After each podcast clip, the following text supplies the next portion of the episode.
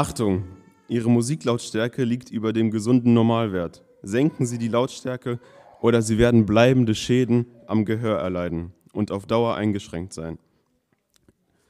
Ja, diese Meldung bekam ich letztens auf meinem Handy eingeblendet, nur dass ich nicht Luna heiße. ähm, ja, es ist eine Warnung, die nach einer langen Zeit von lauter Musik kommt, um den Zuhörer zu warnen oder dazu zu bringen, seine Musik leiser zu drehen, äh, damit er sich die Ohren halt nicht kaputt macht. Ja, und diese Meldung tauchte bei mir im Handy immer wieder auf und mittlerweile wische ich sie schon reflexartig weg. Ähm, aber ich kann euch beruhigen, dass das passiert nur, weil ich mein Handy im Auto verbinde und ganz laut mache. Da ist es noch relativ leise. Also denkt an das Handy, dass, dass, es, äh, dass, dass ich ganz laute Musik höre. Ähm, ja, aber sonst ist diese Funktion echt laut, äh, Funktion echt nützlich. Weil wenn man laute Musik hört, kann man so erinnert werden, ja, schütze deine Ohren. Ja, und ich habe mich gefragt, wie oft bekommen wir so eine Nachricht in unserem geistlichen Leben? Ja, Elia war ein Prophet zu der Zeit des Königs Ahabs und der Königin Isabel. Ähm, zu der Zeit hat diese Königsfamilie Israel tief in den Götzendienst geritten und viel Baal angebetet und schlimme Praktiken ausgeübt, ähm, aber vor allem haben sie sich von Gott abgewandt. Und nachdem Elia auf dem Berg Karmel den Propheten Baals äh, gezeigt hat, dass Gott der einzige und echte Gott ist, löschte er diese aus. Als dann Isabel das alles mitbekam, war sie so außer sich, dass sie Elia sagen ließ, dass sie ihn so lange suchen wird, äh, bis er genauso stirbt wie die Baalspropheten. Sie machte also quasi mit, seinen, mit ihren Leuten Jagd auf Elia. Und Elia versteckt sich und kommt an einem Punkt an, wo er heftig niedergeschlagen ist und nur noch sterben will. Ähm, der Text steht in 1. Könige 19, wer gerne aufschlagen will. 1. Könige 19, Verse 9 bis 16.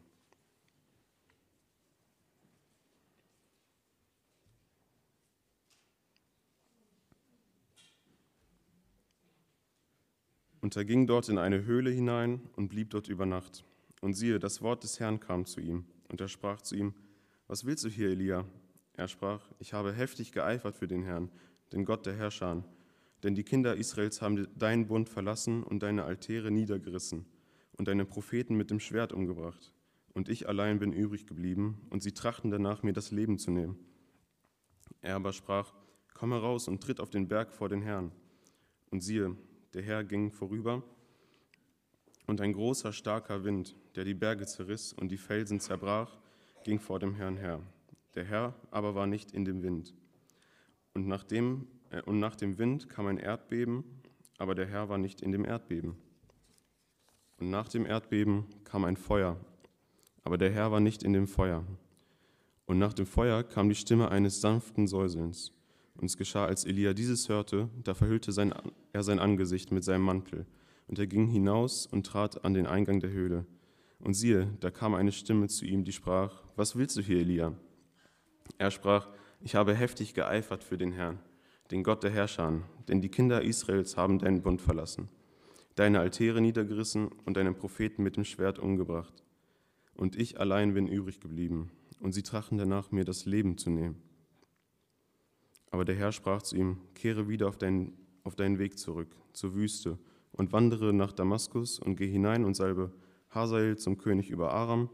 Auch sollst du Jehu, den Sohn Nimsis, zum König über Israel salben und Elisa, den Sohn Saphats von Abel Michola, sollst du zum Propheten salben an deiner Stelle.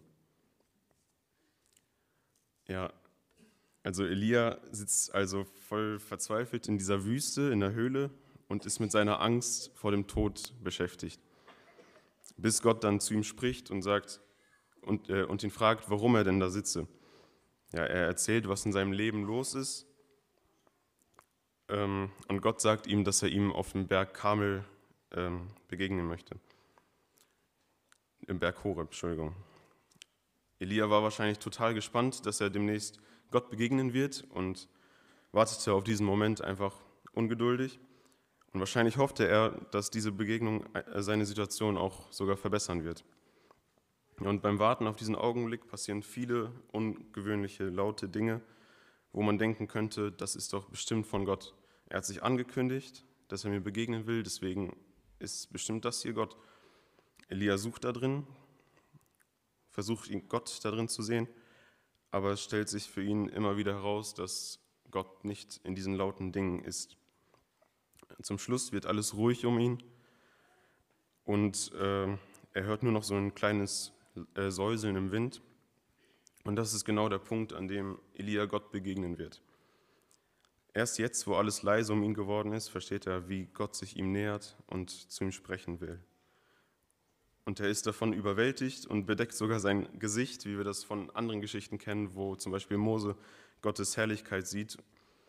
Und ja, er hört dieses Säuseln und ist einfach so krass beeindruckt und bedeckt sein Gesicht. Ja, und jetzt, genau jetzt ist der Moment, auf den Elia gewartet hatte. Und ich glaube, Elia sollte durch Gott in die Schule genommen werden. Und äh, ihm, Gott wollte ihm zeigen, dass, dass er ein Gott der Ruhe ist, also dass Gott sich in der Stille finden lässt. Elia ist komplett verzweifelt und außer sich und vielleicht ist dann auch bei uns so, bei uns Menschen der erste Gedanke, ich suche in den lauten Dingen, die, ja, die so groß und mächtig scheinen, ja, ja, sich schnell mit lauten Gedanken abzulenken oder lauten Dingen, die um uns herum sind. Aber Gott lässt sich in der Stille finden, wie wir das auch gerade in dem Lied gehört haben. Und hast du schon mal überlegt, warum wir stille Zeit machen? Ja, um, um eine Begegnung mit Gott zu erleben, weil er sich in der Stille finden lässt. Dieser ruhige Zeitpunkt ist, ist genau die Zeit, wo wir alles zur Seite legen können, uns nur auf sein Reden konzentrieren und ganz in seiner Gegenwart sein können. Und mit stille Zeit meine ich nicht äh, nur Bibel lesen, sondern auch Momente, wo man sich einfach seiner Gegenwart bewusst ist und mit ihm redet. Zum Beispiel mit Gott spazieren gehen oder mit ihm Kaffee trinken gehen oder so. Hast du das schon mal ausprobiert? Wir lesen auch von Jesus. In Lukas, da steht auch, Jesus zog sich regelmäßig alleine zurück, um zu beten. Und wenn wir Gottes Reden und seine Führung in unserem Leben brauchen, äh, wie viel mehr müssen wir dann das genauso machen wie Jesus? Ja, und auch von Paulus liest man in Apostelgeschichte, wie die anderen vorgefahren sind mit dem Schiff und er ist zurückgeblieben und ist den ganzen Weg zu Fuß gegangen. Da steht jetzt zwar nicht direkt drin, ähm, aus welchem Grund, aber ich kann mir das nicht anders vorstellen, als dass er auch diese Zeit genutzt hat, um Gott nah zu sein, den Kontakt zu suchen und halt diese Führung durch den Heiligen Geist zu erleben. Ja, also man sieht, diese Beziehung ist spannend und wirkt sich von Mensch zu Mensch äh, unterschiedlich aus. Und sie soll auch so lebendig gelebt werden und dahin mitgenommen werden, wo man gerade ist. Ähm, aber eins ist halt bei allen Menschen gleich, nämlich sie müssen erst in diese Stille kommen. Ja, und da habe ich so überlegt, dann heißt es ja im Umkehrschluss eigentlich, wenn du ein lautes und schnelles Leben führst, wirst du wahrscheinlich nicht so viel von Gottes Reden mitbekommen und von seiner Führung erleben. Ja, und als Elia Gott im leisen Säuseln gefunden hatte, hat er auch genau diese Führung erlebt und war wieder ermutigt, die Angst liegen zu lassen und in diesem neuen, von Gott gezeigten Plan weiterzumachen.